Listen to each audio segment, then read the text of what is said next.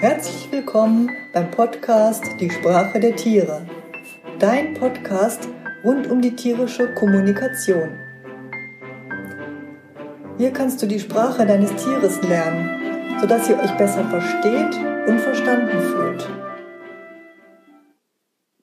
Hier ist Christine und in der heutigen Podcast-Folge bei Die Sprache der Tiere hört ihr die erste Sendung zum Thema Papageien, zu der ich den Tierheilpraktiker und Exotenliebhaber Thomas Bienenbeck als Interviewpartner gewinnen konnte. Wir sprechen darüber, wie er sich zum Experten rund um Papageien gemausert hat und was für ihn das Besondere am Zusammenleben mit diesen Tieren ist. Dann gibt Thomas uns Einblicke in die gesundheitlichen und sozialen Bedürfnisse und in das Wesen dieser Exoten. Da es bei uns ja um Verständnis und Verstehen zwischen Tier und Mensch geht, gibt es dazu von Thomas einige Anekdoten und Erlebnisse, die er mit uns teilen wird. Weitere Podcasts zu verschiedenen Themen rund um das Zusammenleben mit Tieren findest du auf unserer Website www.diesprachedertiere.de. Dort gibt es auch eine Vorschau auf zukünftige Podcast-Themen für dich zur Orientierung. Wir freuen uns, wenn dir unsere Podcasts gefallen und du unsere Arbeit mit einer Spende honorieren würdest. Ein entsprechender PayPal-Button ist auf der Website eingerichtet. Jetzt wünsche ich dir viel Vergnügen mit Thomas Bienenbeck und seinem Expertenwissen zum Thema Papageien. Hallo, hier ist Christine von Die Sprache der Tiere und ich habe heute Thomas Bienenbeck zu Gast in unserem Podcast. Ich kenne den Thomas ähm, seit einigen Jahren, zumindest aus der Ferne kennen wir uns. Und vor allem ähm, 2015, denke ich, war das etwa, haben wir uns im Rahmen der Tierheilpraktiker-Ausbildung kennengelernt. Und ähm, seitdem ist er mir sehr gut im Gedächtnis geblieben als der Experte rund um das Thema Papageien. Hallo Tom. Hallo Christine. Schön dabei zu sein. Also ich lebe hier in Haldern mit ähm, Graupapageien, Aras und äh, Rosella-Sittichen und zwei Hunden. Schön am Land, im großen Grundstück. Ähm, ja, wir kennen uns ja, ja von der Paracelsus-Schule aus dem Tierpraktikerstudium. Und zu dem Studium bin ich im Grunde gekommen, ja. weil ich Probleme mit meinen Vögeln hatte. Ich habe 2006 habe ich meine ersten Papageien bekommen und habe so nach einem halben Jahr die Probleme gehabt, dass einer von den Vögeln angefangen ist zu husten. Und ja, ich besaß die Arroganz zu glauben, meine Tiere könnten nicht krank werden. Ich hatte im Grunde alle, alle Voraussetzungen. Ich hatte das beste Futter, ich hatte Luftwäscher, Luftbefeuchter, also alle, alles das, was man als guter Papageienhalter eigentlich haben sollte. Und so nach einem halben Jahr fing dann einer der Vögel an zu husten. Den Vogel dann geschnappt, bin zum Tierarzt gefahren.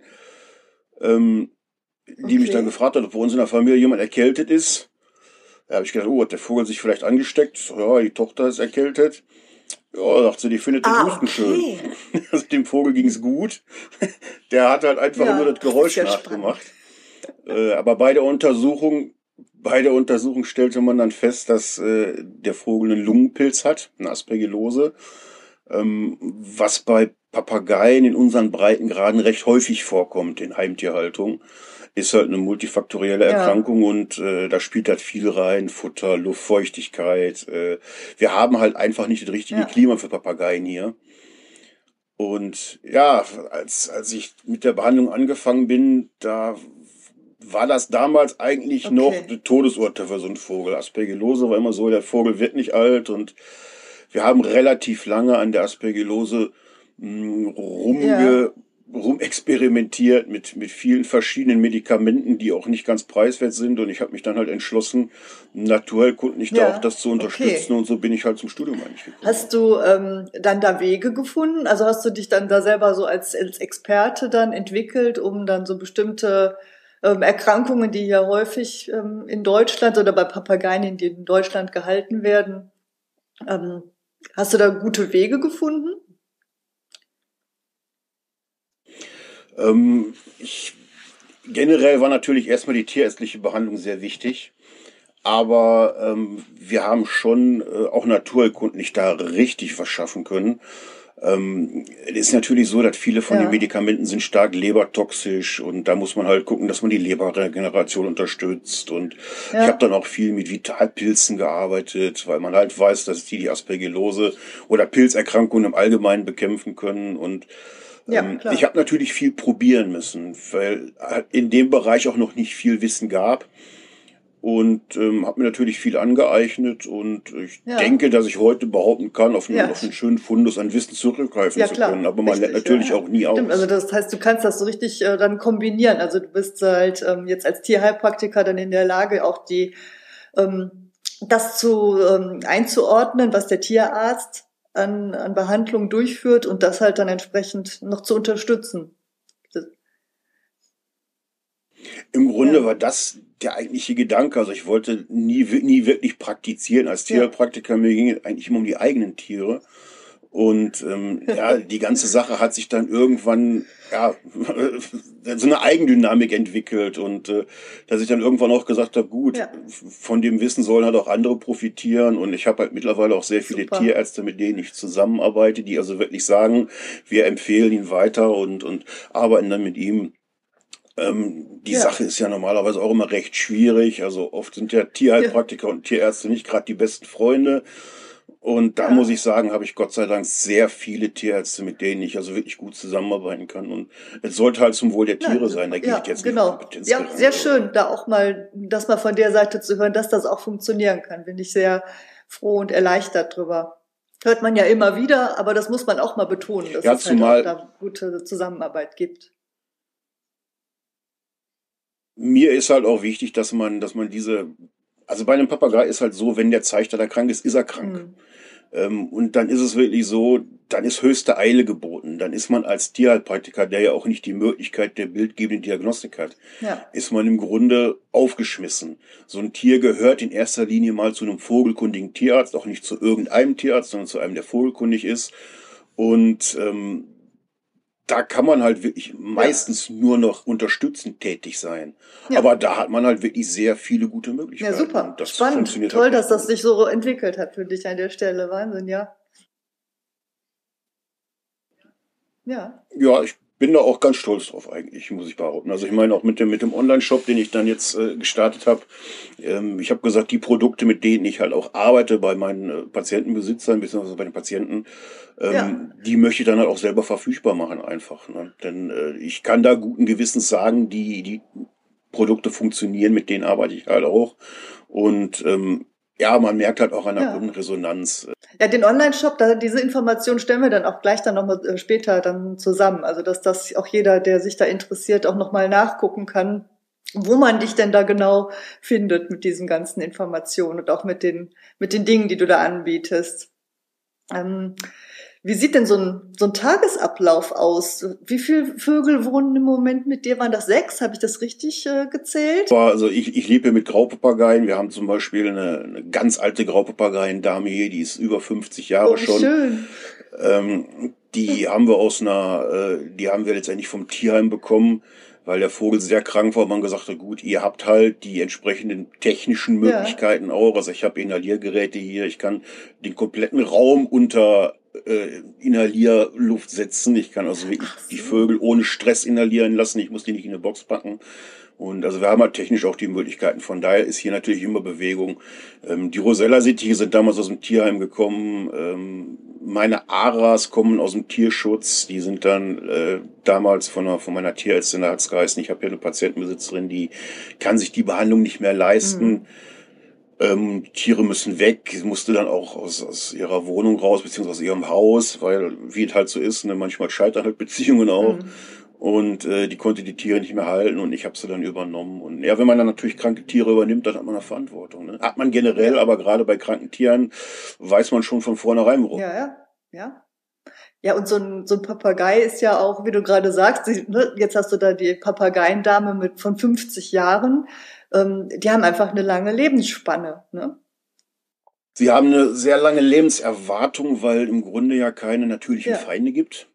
Auf der anderen Seite ähm, kommen dazu aber dann die ganzen Wohlstandskrankheiten, die so ein Papagei sonst nicht hat. Also es wird ja ganz oft falsch gefüttert, also die sind dann völlig überfüttert. Dann eben halt, wie gesagt, das falsche Klima, diese eingeschränkten Haltungsbedingungen, also wie gesagt, die, die, ähm, die Mindesthaltungsanforderungen für Papageien, die sind ja ein ja. Witz. Ne? Die sind damals, die sind irgendwann gestellt worden vor vielen Jahren und da sieht man für ein Graupapageienpaar, sieht man einen Käfig vor von einer Größe von zwei Meter mal ein Meter. Okay. Da macht so ein, da macht so ein Vogel nicht mal einen Flügelschlag ja. drin. Also, ähm, und das ist halt, wo wir als verantwortungsvolle Halter eben halt auch in den sozialen Netzwerken auf Facebook äh, sehr aktiv sind, um da die Haltungen einfach zu verbessern, um auch zu zeigen, ähm, ja, so ein Tier ist halt mehr als nur der Vogel im Käfig, wie man ihn von Oma noch mhm. kennt. Ne? Der Wellensittich, Hansi, der im Käfig gesessen hat, auf dem Küchenfenster mit dem Spiegel davor.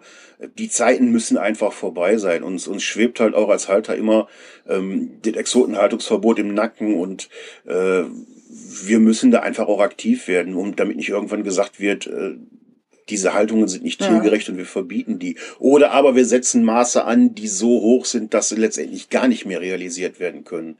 Also ich weiß, dass im europäischen Ausland stellenweise Volierenhöhen von drei Meter gefordert werden. Ähm, bei Tieren, die in Wohnräumen gehalten werden, sind die drei Meter fast gar nicht zu machen. Ja, und wir sind halt auch sehr bemüht zu zeigen, dass halt auch in, in einem normalen Haus ja. die Haltung durchaus möglich ist. Ich habe mittlerweile ganz, ganz viele Halter, die Papageizimmer haben, wo also ja. die Vögel nicht mehr in Volieren, sondern in kompletten Zimmern gehalten werden, die einen Zugang zu einer Außenvoliere haben, wo also wirklich die Bedingungen, ja, für eine Heimtierhaltung nahezu perfekt mhm. sind. Und ähm, da müssen wir einfach auch generell mhm. hin. Ja, super, interessant, total spannend. Ich hatte das bei, ich habe verfolgt dich ja bei Facebook und habe da äh, hin und wieder mal dann auch Einblick bekommen, in welcher, in welcher Voliere oder in welcher Umgebung da die Vögel, die bei dir wohnen, äh, leben können. Und ich habe tatsächlich sowas vorher noch nie gesehen. Ich bin ähm, tatsächlich damit aufgewachsen. Unsere Nachbarn, die hatten, äh, glaube ich, Aras waren das, oder es war nur ein Ara irgendwann noch. Und der war in so diesem runden, klassischen Käfig, den man eigentlich so aus so Piratenfilmen kennt, ne? Wo dann ja. dieser arme Vogel den ganzen Tag saß. Und ähm, dass da was falsch dran ist, das muss sich, glaube ich, auch erst so in den Köpfen wirklich erstmal festsetzen. Ne? Man ist dann ja erstmal so ein bisschen so auch sozialisiert.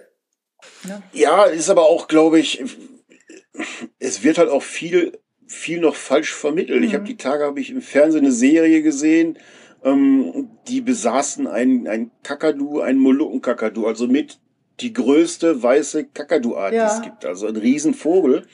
Und dann hörte man im Hintergrund immer ein Wellensittichgezwitscher. Also so ein Molukkenkakadu, der ist laut wie ein Jumbojet. Der ist halt kein, der zwitschert halt nicht. Und der saß halt auch in einem kleinen Käfig, ein Raucher daneben, äh, äh also so Zustände, die eigentlich gar nicht mhm. gehen. Aber sowas wird halt immer noch auch vermittelt irgendwo durch Leute, die, die unbedarft sind, mhm. die einfach sagen, gut, der Vogel macht sich halt gut äh, in, in dieser Serie, mhm. ne? Ähm, passt vielleicht zu dem Halter vom Typ her, aber man wird, man vermittelt natürlich ja. einen ganz falschen Eindruck für die Tierhaltung genau, ja. auch. Ne? Ja, und das ist deswegen ist es ganz wichtig, auch dass wir jetzt hier miteinander sprechen und was mich auch darin bestärkt, dass wir da auch mit ähm, mit der äh, dieser Plattform, die Sprache der Tiere, auch auf dem richtigen Weg sind. Ne? Das ist ähm, die, die Idee ist ja tatsächlich, dass jedes Tier, mit dem man zusammenlebt, aber ja auch vor allem Papageien ja auch Sozialpartner sind. Ja, ja wobei man natürlich auch dazu sagen muss, Papageien an sich sind ja Schwarmtiere. Ja. Sie sind also, ne, viele von denen leben weitestgehend monogam äh, mit einem Partner, aber halt in einem großen Schwarm. Und wenn wir natürlich einen Vogel im Käfig haben, wir können, wir können kein Partnerersatz sein. Ja. Wir haben diese Zeit, wir haben diese Zeit nicht. Wir können nicht 24 Stunden am Tag da sein. Ähm, wir haben das Verständnis im Grunde für die Tiere so noch gar nicht. Mhm. Also äh, wir können die, diese Bedürfnisse in der Form gar nicht, gar nicht stillen. Und äh, da, da, daher kommen natürlich viele Probleme. Die erste Frage, die man mir stellt, wenn man meine Papageien sieht, spricht er denn auch? Ja, der Klassiker, so, und, ja. Und im Grunde ist, ist die Sprache pauschal ausgedrückt erstmal eine verzweifelte Aktion von dem Vogel. Mhm. Ich meine, ich habe auch Vögel dabei, die sprechen. Ich habe zum Beispiel einen Ara, der spricht also wirklich weit über 80 Worte. Oh, ja, Wahnsinn. Aber, aber bei uns, bei uns lebt, lebt dieses Ara-Paar wirklich als Paar. Und ich bin halt einfach Teil von dem Schwarm. Also ich bin jetzt nicht die Bezugsperson als solches. Ja. Ich bin der Fut, ich bin der Futtergeber, ich gebe Unterkunft, aber ansonsten sind die Tiere Tier. Mhm. Und je mehr wir uns natürlich an so ein Tier binden, je mehr wir versuchen, irgendwo auch Partner zu sein, ähm, je mehr können wir dem Tier auch Ungutes ja, tun. Das finde ich total. Und da müssen wichtig. wir halt, und, und äh, da brauchen die Leute einfach auch noch viel mehr Verständnis. Dazu kommt, dass ein Papagei im Gegensatz zu einem Hund ja ein potenzielles Beutetier ist, während der Hund eben halt ein, ein ja. Eigentlich ein Jäger ist. Ne? Man muss also auch ein völlig anderes Verständnis haben. Also nur weil ich immer schon Hunde und Katzen gehabt habe, hm, kann ich mir jetzt nicht einfach einen Papagei als Haustier anschaffen und glauben, ich weiß eh jetzt schon alles. Ja. Also da, da gehe ich auch auf, auf in ein völlig anderes Gebiet, Fachgebiet rein, weil eben halt so ein Papagei sich halt völlig anders verhält, weil er halt mit seiner, mit seiner Gestik auch ganz andere Sachen zeigt ja. als der Hund. Ja. Ne? ja, das Bedürfnis von, von Menschen, die sich, die mit Tieren zusammenleben, ist ja ganz oft, ich will es nicht, ähm, nicht überspitzen, aber es ist ja oft, dass man in Interaktion mit dem Tier trifft und irgendwie Resonanz von dem Tier bekommt, egal was es für ein Tier ist. Und ähm, das dann auch als Beziehung auslegt, was dann da passiert. Deswegen finde ich das total spannend, dass du mal sagst, dass man auch gerade, wenn man mit Papageien lebt, dass man seine Rolle dann auch erstmal verstehen muss. Also seine Rolle als Mensch in diesem, in dieser Gruppe von Papageien, ja. Ein, ein bisschen ist man als Papageien halt na, fast wie ein Gärtner. Also ja. ne, man, man, man pflanzt die Saat halt irgendwo und dann genießt man halt den Anblick. Ja. Ne, also wir, natürlich gibt's auch bei uns immer Interaktion mit den Tieren. Also wenn morgens Futter reinkommt, das ist so rituell, halt immer irgendwie die gleichen Sprüche. Natürlich rufen die Vögel auch mal lecker, lecker. Oder ähm, ich habe, bei uns muss man, wenn man in den Garten will, an den Papageien vorbei durch eine Schleuse. So, und ich habe dann einen Hund, der ähm, sehr gut erzogen, der hört dann auch immer erst aufs vierte Wort. ja, ja, ich erinnere mich an sie, ja. und, und wenn ich, und wenn ich dann schon mal, also dann ruft man eure dritte und vierte Mal und irgendwann pfeift dann ein Papagei hinten aus der Ecke und sagt, verdammt, jetzt komm rein. ja. Einfach weil, weil sie halt in der Lage sind, auch Situationen zuzuordnen. Ähm, und weil sie natürlich auch irgendwo von mir als, als Teil des Schwarmes natürlich auch wieder eine Reaktion erwarten. Ja. Aber ich, vers ich versuche eben halt die Tiere weitestgehend Tier sein zu ja. lassen. Wird halt manchmal einfach übertrieben. Und gerade äh, bestimmte Papageien wie Amazonen suchen sich gerne halt einen menschlichen Partner aus, der sehr bevorzugt wird, während der andere menschliche Partner, also bei einer Ehe beispielsweise, dann verbissen wird. Ne? Also man muss da halt auch aufpassen, dass man keine, keine Probleme generiert. Ja. Und das ist halt, äh, ist halt, Papageienhaltung ist nicht einfach. Ja. Also ähm, ich finde auch immer schwierig, wenn es dann heißt, ja, hol der Wellensittiche sind Anfängervögel. Ich glaube, den klassischen Anfängervogel gibt's eigentlich gar nicht. Also man kann immer was falsch machen. Ja. Anfängertiere finde ich halt generell schwierig, weil jedes Tier ein Lebewesen ist. Mit jedem Tier nehme ich eine Verantwortung irgendwo auf und äh, zu jedem Tier gibt es irgendwelche Haltungsbedingungen, denen man gerecht werden muss. Also An Anfängertier halte ich immer für ganz schwierig. Ja, und gerade in der Corona-Zeit jetzt, wo ganz gerne mal Haustiere gekauft wurden, weil ja die Kinder viel zu Hause sind, äh, nehmen wir einen Hamster, ne, kostet nicht so viel, äh, wird nicht so alt und hat keine Ansprüche. Ähm, ja, finde ich ganz schwierig, ganz, ganz schwierig, ja. wirklich. Ja, es geht halt auch da nicht nur um die moralische Verpflichtung, die man da angeht, sondern dass es halt auch ähm, nicht das richtige Signal ist für die Menschen, die sich, die so etwas, die dann einfach ein Tier konsumieren. Ne? Da, da sind wir jetzt schon fast in so einer, in der politischen und in der, in der ethischen Richtung. Man muss da, glaube ich, aber auch immer im Hinterkopf haben als Halter. Also, äh, wie gesagt, bei uns ist halt politisch immer noch das Exotenhaltungsverbot im Nacken. Ähm, man, man muss als Halter eben halt auch und Ethik natürlich sowieso. Ich meine, em ja. Empathie hat auch noch keinem geschadet. Und von daher, also man muss als Tierhalter schon sehen, dass man dem Tier gerecht wird und dass man aber auch eben halt den Bedingungen, dass man diese Bedingungen halt bietet. Ja. Und ist halt vielleicht auch Politik, mit ja. Sicherheit. Denn äh, die Politik ist letztendlich auch die, die entscheiden, okay, wir verbieten diese ganze Exotenhaltung irgendwann. Ne? Und da sollten wir uns als, als Halter bemühen und gucken, dass wir möglichst gute Bedingungen schaffen und zeigen, es geht halt auch anders und man kann Exoten durchaus auch hier in unseren Breitengraden tiergerecht ja. halten. Ja, und es ist eben halt auch wichtig, dass jemand da ist, der den Leuten einfach auch zur Seite steht mit Rat und Tat. Ne? Ich meine, als ich, als ich angefangen bin, da gab's halt viele Informationen im Internet, aber halt auch noch viele alte Informationen. Und äh, ich sag ja, die, diese Zeiten mit dem Wellensittich im Käfig, mit dem Spiegelchen, die sind halt einfach vorbei. Das war vielleicht immer irgendwann mal vor Jahrzehnten war das üblich so, aber wir müssen heute einfach auch weitergehen und müssen sagen, da tun wir dem Tier nichts Gutes mit und wir haben die Informationen heute und wir müssen die jetzt auch nutzen und umsetzen. Ja, und man muss halt auch wirklich seine Tiere beobachten, denn äh, ja. an sich ist, ist ja die Kommunikation miteinander ist schön und gut. Letztendlich ist aber so ein Papagei kommuniziert nicht einfach aus Langeweile, sondern der versucht im Regelfall ja immer Aktion, Reaktion. Es muss irgendwie, muss es was geben dafür. Kriege ich ein Leckerchen, kriege ich Aufmerksamkeit, also sind die Tiere vielleicht einsam, sind sie unterfordert. Ich meine, wir reden, ja. wir reden hier von Tieren, die, die ein Intellekt von einem vier-, fünfjährigen Kind haben. Da muss man ja, ja nur auch immer im Hinterkopf haben. Ähm, natürlich gibt es halt auch immer wieder Vögel, die nicht so clever sind, wie halt auch bei Menschenkindern. Äh, gibt halt auch immer wieder Tiere, die besonders intelligent sind, aber im Schnitt reden wir hier wirklich von einem, von einem Kind in einem Alter von vier, fünf Jahren. Und ja. äh, sag mal, wer Kinder hat und weiß, wie anstrengend so ein vierjähriges Kind sein kann, ne? Wie viel Wissen so ein Kind haben will, hm, welche Fähigkeiten so ein Kind in dem Alter schon hat, dann kann man sich vorstellen, welche Ansprüche so ein Papagei stellt. Ne? Die haben ja. enorme kognitive Fähigkeiten. Also es gibt Studien aus den USA von, von Dr. Irene Pepperberg, die mit Graupapageien arbeitete, ähm, die Vögel gehabt hat, die die Formen, Farben, Materialien, Anzahlen zuordnen und benennen konnten. Und Wahnsinn, äh, ja also wir, wir reden hier nicht von einem Tier, was tump in den Käfig gehört, einfach da. Ja. Ähm, ja. gibt natürlich viele Halter, die mit ihren Tieren frei fliegen gehen. Äh, wenn das gut gelehrt worden ist, da gibt es durchaus Vereine für, die sowas tun, ja. spricht dem nichts entgegen, wobei ich das immer halt ein bisschen schwierig sehe. Äh, gibt halt auch immer noch, man, man darf ja unsere Flora und Fauna nicht mit anderen Tieren verfälschen. Und ja. wenn jetzt so ein Vogel mal wegfliegt, macht man sich im Grunde strafbar. Also da muss man halt mhm. auch ein wenig aufpassen. Aber es gibt durchaus auch Halter, die, die Intelligenzspielzeuge haben, die halt nicht nur über ein Futtern abfüttern, sondern mhm. ähm, über, über Futterspielzeuge, wo Futter erarbeitet werden muss. Und Papageien wollen einfach auch arbeiten, die ja. wollen gefordert und, und, und auch gefördert werden. Man kann halt auch viel machen. Und ähm, ja da gibt's Gott sei Dank jetzt mittlerweile viele Halter, die diese Sachen machen und die das auch gerne weitergeben an andere.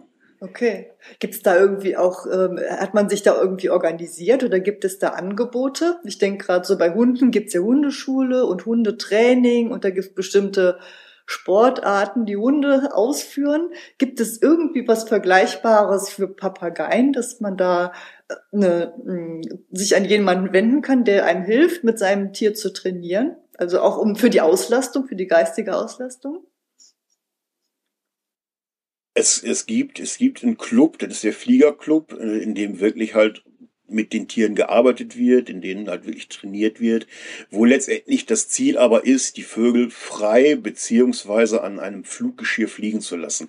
Die Geschichte mit dem Fluggeschirr ist eben halt, ähm, in den richtigen Händen kann eine sinnvolle Sache sein, aber von einer, von einer Tier, ähm, Tierärztlichen Vereinigung für den Tierschutz ähm, wird das noch so ein bisschen skeptisch beäugt. Also die empfehlen dieses Geschirr halt noch nicht und man sollte schon versuchen, sich im Rahmen der, der Tierschutzrichtlinien irgendwo auch zu bewegen, eben halt immer wissend, dass wir als Exotenhalter mhm. natürlich auch beäugt werden. Ähm, dann gibt's natürlich auf Facebook wahnsinnig viele Angebote. Es gibt große, gute Facebook-Gruppen, in denen sehr gut beraten wird und ähm, wo man halt auch immer Informationen kriegt, wo halt auch immer irgendwie Videos sind, wie mit den Tieren gearbeitet wird. Mit Sicherheit gibt's auch Trainer, mit denen man arbeiten kann, aber das sehe ich dann eher in dem Bereich von, von Training für Tiere, die Probleme haben jetzt, die irgendwie äh, verhaltensauffällig sind zum Beispiel. Gerade bei Papageien ist es leider ganz oft, dass sie verhaltensauffällig werden, weil eben halt die Halter ja. Viele, viele Sachen nicht lesen können. Ne? Also das man muss halt Gestik, Mimik äh, schon interpretieren können, um dann letztendlich auch zu sehen, wie entsteht hier vielleicht ein Problem. Und ich sage mal ganz gerne, so ein Vogel hat einen schnell erzogen. Also äh, das ist halt, ich bin halt wieder bei dem vierjährigen Kind, wenn ich mit dem Kind an der Kasse bin und der schmeißt sich an der Kasse auf den Boden und strampelt mit den Beinen. Die meisten Eltern gehen dann hin, komm, hier hast du den Schokoriegel und ich habe Ruhe.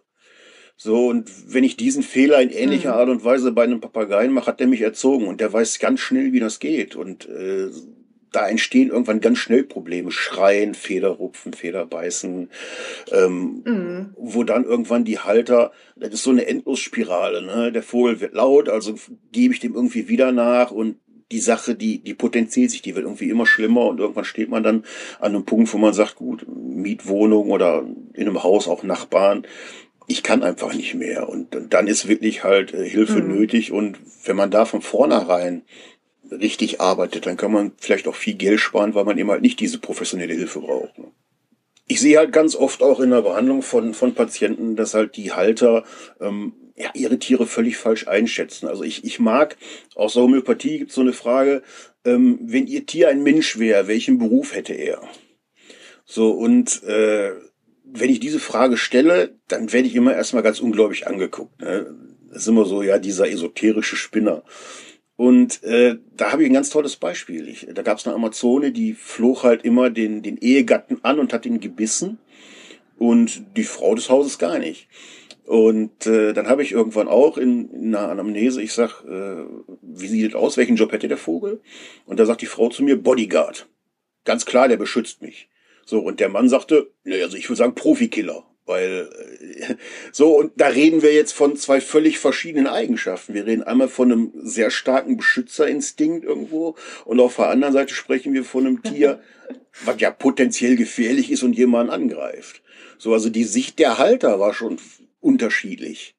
Oh, und entsprechend ist natürlich auch schwierig mit einem Tier zu arbeiten. Wenn der eine immer sagt, der beschützt mich ja nur und der andere sagt, nein, der hasst mich, ähm, das ist irgendwann auch in mhm. der Familie schwierig. Also da, da scheitern ganze Beziehungen an solcher Sache, weil irgendwann man sagt, nein, ich gebe doch mein Tier nicht ab. Mhm. Und der andere sagt, ich kann aber so nicht leben. Also irgendwie wir müssen ja einen Weg finden. Oder aber das Tier ist halt irgendwann so weit, dass es halt nicht mehr raus darf, nur noch in seinem Käfig sitzt, ne? wenn solche Probleme entstehen. Und ähm, also da halte ich halt für ganz wichtig, dass die Leute lernen, ihre Tiere auch zu lesen und halt entsprechend zu reagieren. Ja, und in dem Bereich gibt's halt auch einfach noch nicht so viel Literatur. Also während äh, zum Thema Hund und Katze natürlich endlos viel gibt und wenn man sowas verschlungen hat, ist man halt aber noch lange nicht so weit zu sagen, ich bin jetzt auch ein guter Papageienhalter. Wie gesagt, wir, wir sprechen von völlig anderen Verhaltensmustern halt auch. Ja, wie kann man sich denn an dich wenden? Oder wo findet man dich denn, wenn man jetzt äh, Hilfe an Anspruch nehmen möchte?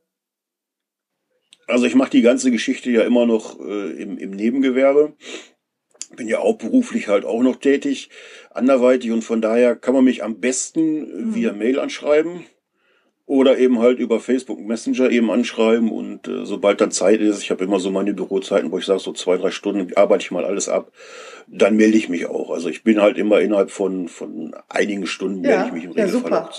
Und deine ganzen Daten und so, die wird man dann äh, hier unter dem Podcast dann wiederfinden in dem Text. Und ich bin mir sicher, dass, ähm, dass wir auf jeden Fall jetzt vielleicht nochmal weitere Leute erreicht haben, die jetzt äh, vielleicht, und ich hoffe, hoffe ich. erleichtert sind, äh, nochmal auch Hilfestellung im Zusammenleben mit ihren Papageien zu bekommen. Ja, nichts ist unmöglich. Also ich denke, in der Arbeit mit Papageien ist noch ganz, ganz viel Luft nach oben und äh, man sollte nicht so schnell die Flinte ins Korn werfen. Hast du noch irgendwas, was du, was du noch loswerden willst oder etwas, was dir noch, noch ganz, ganz wichtig erscheint? Für mich ist generell im Zusammenhang mit Papageien alles wichtig. Ich finde halt einfach, man kann nie genug Informationen haben. Also Leute sollten ruhig, ruhig auch mhm.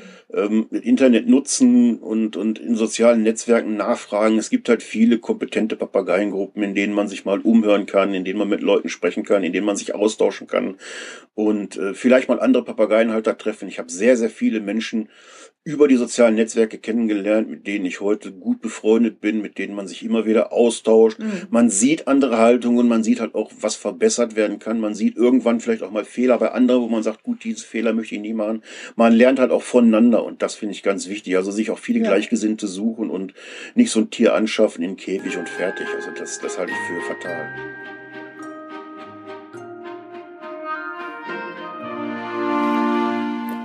Wie hat dir diese Folge gefallen? schreib uns doch deine Meinung an hallo die Sprache der Tiere.de und empfehle uns auch gerne weiter. Dieser Podcast ist ja für dich und für deine Tiere. Wenn du also Anregungen, Themen oder Wünsche für kommende Podcast-Folgen hast, lass uns auch das bitte sehr gerne wissen. Wenn dir diese Folge gut gefallen hat, dann freuen wir uns sehr über deine Wertschätzung. Auf unserer Website findest du einen entsprechenden PayPal-Button und weitere Möglichkeiten für deine Unterstützung. Du könntest uns auch dabei helfen, weitere spannende Podcast-Folgen für dich zu erstellen, indem du uns aus der Literaturwunschliste einen Bücherwunsch erfüllst. Alle Möglichkeiten findest du auf der Website im Menü Deine Wertschätzung. Herzlichen Dank für dein Interesse und alles Liebe bis dahin von Christine und Judith. Für dich, deine Menschen und deine Tiere. Bis bald.